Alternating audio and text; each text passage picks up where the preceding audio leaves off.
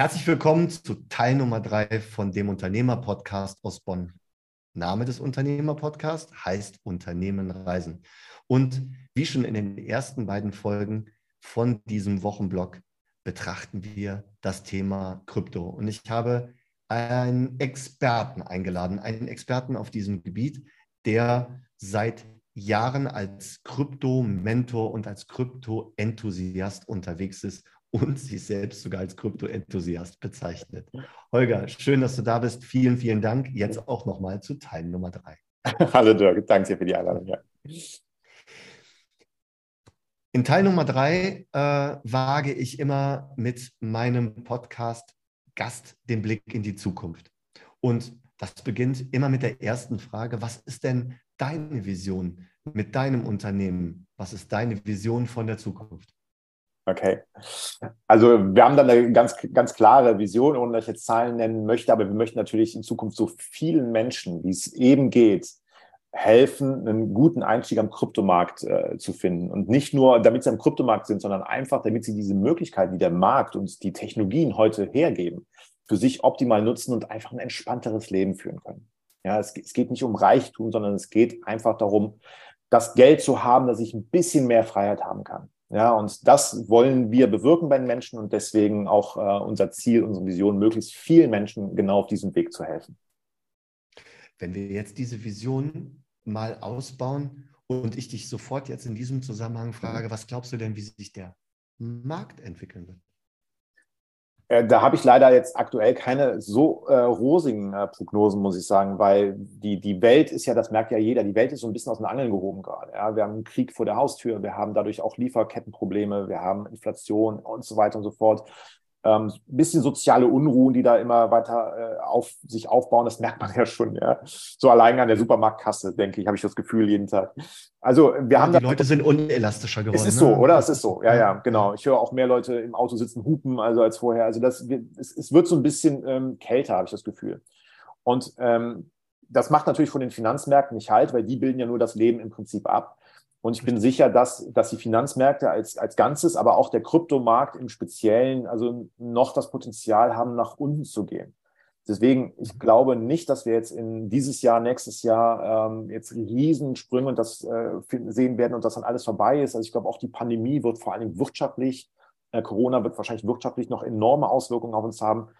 Deswegen bin ich für die ersten, für die nächsten so ein, zwei Jahre noch ein bisschen skeptisch. Ich glaube aber, dass das, was dann, was dann passiert, wirklich äh, sehr gut werden kann, wenn man die richtigen Entscheidungen trifft und auch handelt. Also nicht für mhm. jeden automatisch, sondern man muss sich schon mit der Situation beschäftigen und auch die entsprechenden Schlüsse ziehen. Und mhm. dann bin ich da sehr, sehr zuversichtlich auf lange Sicht. Was glaubst du gesellschaftlich, äh, die Akzeptanz für Krypto? Mhm. Wie, wird sich, wie wird sich da äh, da eine Veränderung ähm, herbeiführen? Ich meine, es wird ja immer noch von den klassischen Banken mehr oder minder verteufelt.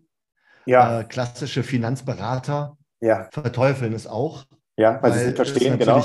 Richtig, ja. Konterkariert ihr Geschäft, ja, genau. Ja, genau, es konterkariert ihr Geschäft. Das heißt also, was glaubst du, wie, ähm, ja, wie sich eine Gesellschaft auch ändern muss oder sollte, damit man diesen Teil tatsächlich ja ähm, ja auch ganz normal in Betracht zieht, wie alle anderen Möglichkeiten, wie alle anderen Assets auch. Ja, das ist ein sehr, sehr äh, zwiegespaltenes Thema. Also auf der, ein, auf der einen Seite sieht man an den Zahlen gerade, also aktuell sind es, glaube ich, vier Prozent der Deutschen, die angeben, aktiv Kryptowährungen zu besitzen oder zu nutzen. Das ist natürlich äh, vergleichsweise gering. Weltweit sind es sogar nur 1, Prozent, 1,2, glaube ich. Also das ist immer noch ein Nischenthema.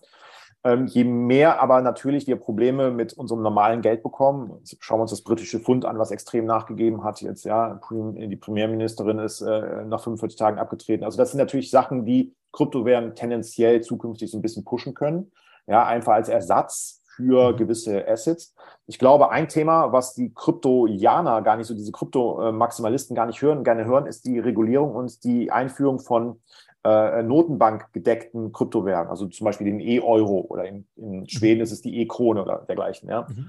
Mhm. Also ich glaube, wenn die Menschen erstmal angefangen haben mit, mit sogenannten Wallets, äh, digitale Währungen, keine, der E-Euro wird keine klassische Kryptowährung in dem Sinne, aber so elektronische Währungen äh, zu handeln, zu bezahlen damit, dann wird auch die Akzeptanz für Bitcoin oder Ethereum oder für die anderen Coins ein bisschen größer werden. Also ich glaube, wenn die Staaten anfangen, äh, digitales Geld auszugeben, spätestens dann beschäftigen sich die Leute vielleicht und sehen, oh, vielleicht gibt es doch was Besseres als ein E-Euro und spätestens dann werden wir wieder in das Thema, wird das Thema hochinteressant werden, denke ich.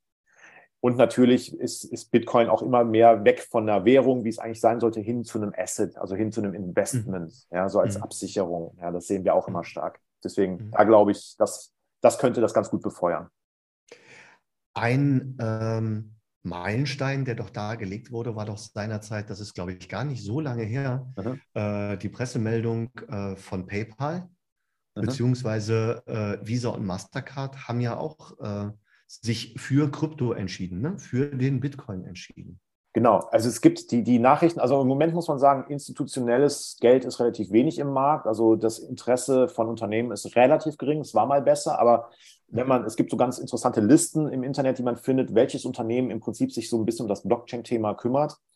Mhm. Da, da ist im Prinzip kein Unternehmen, was nicht schon in dem Bereich unterwegs wäre. Ja, auch, Bank, auch große Banken übrigens. Ja. Ich glaube, angestoßen ist das Ganze so ein bisschen durch das Thema PayPal, äh, durch das Thema Elon Musk und äh, Tesla ähm, die ja im relativ großen Stil in Bitcoin investiert haben. Und da sind natürlich dann auch ähm, wirklich große Unternehmen erstmal auf, haben aufgehorcht, weil gesagt haben, wenn so ein Elon Musk und Tesla, die ja wirklich Marktmacht haben, wenn die sich für Kryptowährungen äh, interessieren, dann, dann muss da irgendwas dran sein. Ja, und dann gab es so ein paar andere Beispiele, äh, MicroStrategy und so in Amerika, die sich damit beschäftigen. Also das wird natürlich, kann in Zukunft so ein bisschen so eine äh, Domino-Funktion haben. Oder auch Meta, also Facebook, die jetzt angekündigt haben, Kryptowährung zu, äh, zu akzeptieren und dergleichen. Ja, oder Instagram, die, die NFTs, ja, so digitale Abbilder auf der Blockchain äh, implementieren in ihr System. Also das, das werden wir sukzessive in kleinen Schritten in unserem Alltag sehen, bin ich sicher. Mhm. Mhm. Und dann dementsprechend auch verwenden und dann dementsprechend auch, je mehr Menge und je mehr Geschwindigkeit in diesem Markt genau. kommt, meine, das erfinden wir jetzt gerade nicht neu, sondern das gilt genau ja tatsächlich immer für alles. Okay. Genau. Wie siehst du äh, jetzt nochmal zurück auf dein Business tatsächlich? Mhm. Wie siehst du den Bedarf? Du müsstest ja dann theoretisch, also mit dieser Prognose, die du jetzt gerade getroffen hast, wenn davon nur so richtig konservativ gerechnet, nur ja. 10% stimmen. Ja. dann hast du ja einen Blue Ocean Markt, weil letztendlich so viele Menschen, so viele Menschen da draußen äh, immer noch dieser, diesen komischen, diesen komischen Gedanken hinterher eiern und sich eben und nicht wissen, wo sie gute Informationen herbekommen. Und ja. das aber auf der anderen Seite immer wichtiger wird, das Thema. Das heißt, du dürftest dich doch wirklich äh, ganz entspannt zurücklehnen können, oder? Also eigentlich, eigentlich sind wir, also äh, was die Zahlen angeht, sind wir in dem blauen Ozean noch. Ja? Also ich meine, mit knapp vier, irgendwas zwischen 4, 5, 6 Prozent der Deutschen, die Kryptowährungen benutzen, kann ich, ist nicht so viel, ja, auch zahlenmäßig. Nee, voll. Mhm. Ähm, also das heißt, Potenzial nach oben ist ja da. Ähm, aber mhm. wie eingangs gesagt, wir müssen, also unsere Aufgabe ist im Prinzip, unsere größte Aufgabe ist im Prinzip, die Leute, den Leuten davon, äh, die Leute zu überzeugen, dass sie sich wirklich mit dem Thema beschäftigen. Und wir Deutschen sind ja gerne mal so ein bisschen genügsam. Das heißt, solange ich noch ein, zwei Mal im Jahr irgendwie in Urlaub fliegen kann und das noch tut und das noch geht und ich Bundesliga gucken kann am Samstag, ist ja noch alles in Ordnung. Ja, und ähm, dann, wenn dann ein äh, Holger Malz kommt und sagt, ja, aber mit deinem Geld müsste ich dich schon mal beschäftigen. Ja? Und das hat sich nicht geändert. Das habe ich vor, vor zehn Jahren in der Finanzbranche schon gemacht. Das mache ich auch heute. Ja. Nur die Produkte haben sich vielleicht ein bisschen verändert. Und zwar damals so schwer wie heute. Und daran sieht man, dass, dass wir Menschen sehr träge, wir sind ja Gewohnheitstiere. Ja, und wir lernen immer erst, wenn, wenn die Hand auf der, auf der Herdplatte liegt. Deswegen uns, vielleicht ist die Herdplatte noch nicht heiß genug. Also da warten, müssen wir noch ein bisschen warten, glaube ich. Mir sagte mal jemand, äh, wenn du am Sessel aufstehst mhm. und nochmal ganz kurz zurück und sagst, riecht noch ein bisschen, aber ist noch warm. ja, ja, ja, ja, so, so kommt mir das auch manchmal vor. Ja, genau. Ja, leider ja. Man lacht drüber, aber der, sagen wir mal, der, der Wille zur Komfortzone, ja. der ist ähm, nicht gerade klein, sage ich es mal ganz entspannt. Genau. Ähm, wie siehst du das als Unternehmer, Arbeitgeber, mhm. Arbeitnehmer? Wenn ich als Arbeitgeber mhm. ähm, sollte ich mich mit dem Thema Krypto befassen? in Kombination mit meinen Arbeitnehmern. Also hm, da wäre jetzt so ein Stichwort, in welche Richtung ich gehen könnte, wie beispielsweise, kannst du dir vorstellen, irgendwann tatsächlich mal das Gehalt ähm, in Coins ausgezahlt zu bekommen? Äh, also ich bekomme mein Gehalt, in, also das, was ich bekomme, äh, bekomme ich in, in der Tat in Kryptowährungen ausbezahlt. Ich lebe seit Jahren von Kryptowährungen, äh, fast ausschließlich. Ähm, und das ist auch gar kein neues Modell. Es gibt auch, ähm, es gibt Redaktionen, es gibt äh, Presseunternehmen in Amerika, die einen Teil, äh, ähm, in, in, das Gehalt in Krypto auszahlen. Und äh, ich glaube, ich muss gerade überlegen, ich glaube, es ist Messi, der bei Paris Saint-Germain, beim Fußballclub, einen Teil seines Gehalts in Krypto ausgezahlt bekommt.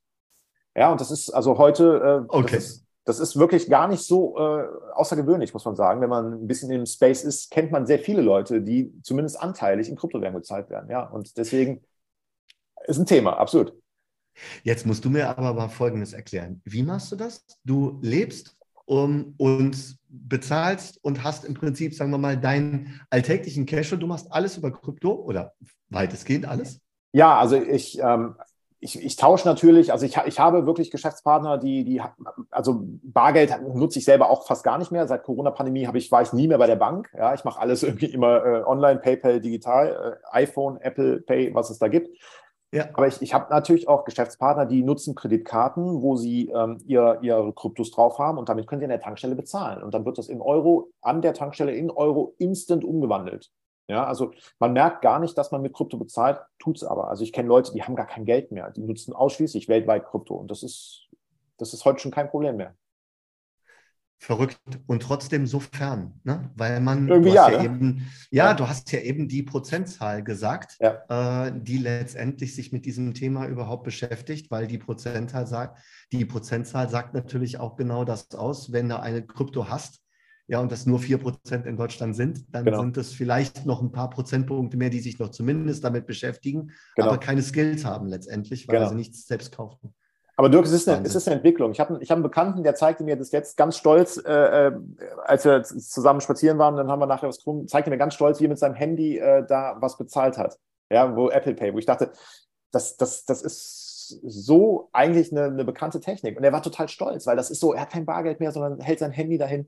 Und ja, da sehe ich, verrückt. ne, ist verrückt, ist spooky. Oh, ja, Aber ja. da sehe ich natürlich diese Entwicklung, die er jetzt gemacht hat, hin zum Apple Pay oder zum Google Pay oder was auch immer. Das ist einfach, das wird in den nächsten Jahren vielleicht zu Krypto sein. Und mhm. ich musste schmunzen, weil ich sehe diese Entwicklung vom nur Bargeld hin zum, ich kann mit meinem Handy bezahlen oder mit meiner Uhr, äh, zum Krypto ist dann der nächste, ist die nächste Evolutionsstufe. Ja. Interessanterweise haben wir das ja jetzt gerade vor kurzem erst erlebt, was, äh, sagen wir mal, da draußen die gängige Meinung ist, als sie jetzt gesagt haben, du, diese Maestro-Karte, Maestro-Karte, ja. äh, die EC-Karte wird wegfallen. Genau. Also da hättest du aber mal, da hättest du aber mal dabei sein müssen, was meine Mutter, die war ganz aufgelöst. Die ja, wusste gar nicht, was mache ich denn da? Ja klar. Meine mittlere Schwester arbeitet bei der Sparkasse. Was glaubst du, was da los ist? Ja, oh. das kannst du dir nicht vorstellen. Die rennen in die Bude ein. Ne? Ah, ja, ja, das ist so. Aber wir Menschen entwickeln uns sehr, sehr langsam. Wir nehmen, wie gesagt, komfortzonenbedingt nur sehr, sehr langsam Veränderungen an, gerne. Absolut, Aber so wie heute die Jugend mit Handy und Social Media auf, äh, aufgewachsen ist, so wird auch das sich weit, immer weiterentwickeln. Ja, und auch mhm. wie der Umgang, wie wir mit Geld umgehen, wie wir Geld sparen, Geld anlegen, das wird sich einfach verändern. Der Bausparer wird vielleicht nicht mehr so interessant sein in Zukunft, sondern vielleicht doch eher der Fonds in Bitcoin und Ethereum. Ja, mhm. man weiß es nicht. Wenn man das Thema Krypto und wenn man das Thema, und ich glaube, das ist eine der Fragestellungen, mit denen du auch doch das ein oder andere Mal äh, konfrontiert wirst, ähm, wenn du mit dem Thema Krypto und ökologische Verantwortung, mhm. äh, jeder sagt, oh wei, oh wei, da muss geschürft werden, ganze, ganze mhm. Renderfarmen laufen ja. und verbrauchen Strom von ganzen Städten damit Staaten, Staaten sogar. Staaten teilweise. Staaten. Ja. Entschuldigung, da habe ich mich, glaube ich, versprochen. Staaten. Äh, wie siehst du das? Gib mir mal da deine Einschätzung, bitte. Ja, wie so oft höre ich natürlich, also das ganze Narrativ äh, kenne ich natürlich von A bis Z und äh, ähm, es gibt nie schwarz und weiß. Also es ist in der Tat so, dass, dass alleine dieser Bitcoin, Stromverbrauch, um Bitcoin zu produzieren, das ist ja nur eine Rechenleistung, da wird ja, ja mhm. so, äh, verbraucht extrem viel Strom. Äh, aber ein Teil, man ist noch nicht genau äh, sicher, wie viel, aber so um die 40 bis 45 Prozent kommt aus regenerativen Quellen, das heißt äh, aus Sonnenenergie und so weiter. Also sind, auch Bitcoin ist da in der Entwicklung schon vorangeschritten, mhm. aber es ist natürlich eine also es ist eine Diskussion, die eigentlich ad absurdum geführt werden kann, wenn man bedenkt, dass, dass Netflix ein Vielfaches an Strom verbraucht, dieses ganze Stream, die ganzen Streaming-Dienste und, und unser Bankensystem und äh, Online-Internet. Äh, also das, dagegen ist Bitcoin ein kleiner Player, weil Bitcoin einfach nur eine Randerscheinung ist. Ja. Mhm. Deswegen, also es ist so ein bisschen so ein Sturm im Wasserglas, diese Diskussion, habe ich das Gefühl. Ja, aber nichtsdestotrotz muss man natürlich da äh, äh, aktiv werden und das wird Bitcoin auch. Und es gibt schon viele Farmen, die, wie gesagt, auf regenerative Energie setzen. Aber jetzt muss ich dir mal eine Frage stellen. Also Ethereum hat sich doch gerade umgestellt, oder? In diesem ganzen, in diesem ganzen Change haben die ja. doch das Thema Nachhaltigkeit wirklich jetzt mal ganz oben auf die Fahne äh, äh, und haben und laufen jetzt hier nachhaltig durch die Gegend. Ne? Genau, vergleichsweise zu dem, wie es vorher produziert wurde, ist es jetzt äh, durch ein Proof of Work Verfahren, ist jetzt ins mhm. Proof of Stake gegangen, was weniger, Energie, äh, weniger energieaufwendig ist. Genau, also mhm. das ist schon ein großer Schritt gewesen, klar. Verrückt. Jetzt haben wir so viel, mhm. so viel über den Kryptomarkt gesprochen. Und ähm, das war allerdings wirklich sehr, sehr interessant, weil du, glaube ich, mit der ein oder anderen, mit dem ein oder anderen Märchen auch mal aufräumen konntest. Und äh, was ich so schätze an dem Gespräch mit dir ist, dass du keinen großen Popanz darum machst und keine große künstliche Magie äh, darum ähm, okay. erzeugst, sondern dass das einfach so eine ganz klare Herangehensweise ist. Und äh, da muss ich ganz ehrlich sagen, möchte ich so ein bisschen Werbung machen in deine Richtung, weil ich glaube, wenn man äh, sich mit diesem Thema beschäftigt, dann sollte man sich dann auf jeden Fall auch mal mit deiner Homepage und mit deiner Unternehmung beschäftigen, weil hier würde ich ganz gerne noch mal ganz kurz reingehen. Und mhm. zwar sagst du, ihr habt ein eigenes Schulungssystem. Wie mhm. sieht das denn aus? Das ist logischerweise digital oder ist es hybrid ja. oder wie muss ich mir das vorstellen? Ja, es ist, es ist vor Corona schon äh, äh, digital gewesen, weil wir halt Geschäftspartner und Kunden aus der ganzen Welt haben, muss man sagen. Mhm. Ja, weil Bitcoin ist halt dieses, ist halt so ein bisschen Freiheitsthema. Also man kann auf der ganzen Welt äh, mhm. Geld transferieren mit Bitcoin ohne Grenzen. Und deswegen haben wir immer sehr internationale Kunden gehabt.